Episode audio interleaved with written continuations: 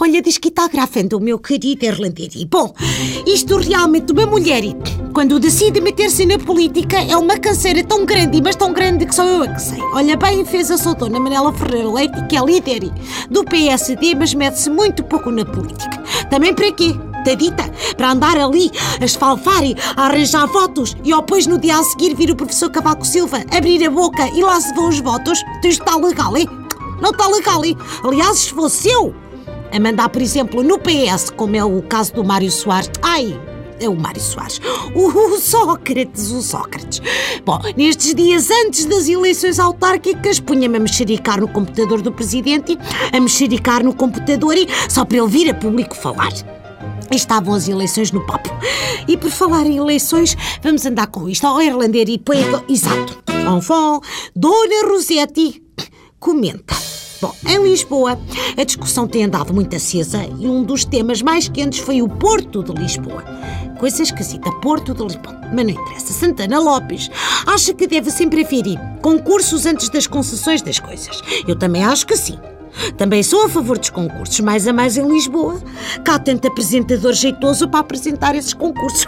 Olha, esse das obras no Porto de Lisboa e dos contentores podia muito bem ser apresentado por Malato, que tem assim um corpanzil de estivadori.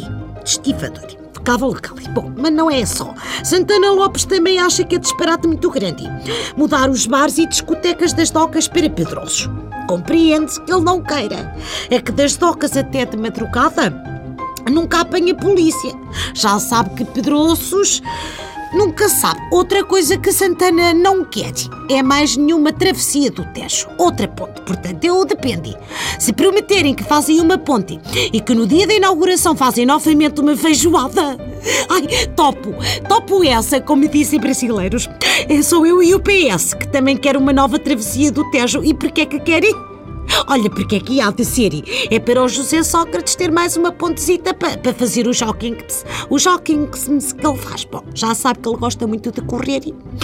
Quer seja correr sozinho, quer seja correr com os jornalistas, quer seja correr. Correr em geral é uma coisa que ele aprecia. Bom, Vítor Gonçalves, número 7 da lista de Santana Lopes, comparou António Costa a Valentim Loureiro por ter oferecido uma bicicleta aos seus colaboradores.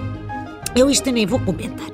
Não vou, porque não conheço o Sr. Vitor Gonçalves, nem conheço eu, nem conheço o meu Gouveia. E olhem que isto é estranho, porque ele conhece o número 7 do Real Madrid, o número 7 do Barcelona, do Manchester United. Agora, realmente, o número 7 da lista do Santa não conhece. Bom, adianta, no Porto. Porto, Porto, não é Porto Lisboa, é Porto, Porto. Lá continua a guerra em torno do bairro do Oleixo. Até o Pedro Brunhosa disse que não vê razões para demolir o bairro. É natural, hein? Que não veja, porque também com aqueles óculos escuros metidos e na cara, coitadito, o que é que ele há de vir? Nada. Ele nem as pautas de, das músicas que canta vê, porque é sempre a mesma coisa, aquilo é sempre a mesma nota. Ao menos na Assembleia Municipal que tirasse os óculos. Valha-me Deus, figuretas assim estranhas. Numa Assembleia já tivemos a, a nossa dose com o Manel Pinho e os cornichos. Bom, ainda no domínio da patetice. Fom, fom, fom. Dona Rosetti brinca com assuntos sérios. Em Felgueiras vai uma grande confusão derivado de um concerto dos Perfume.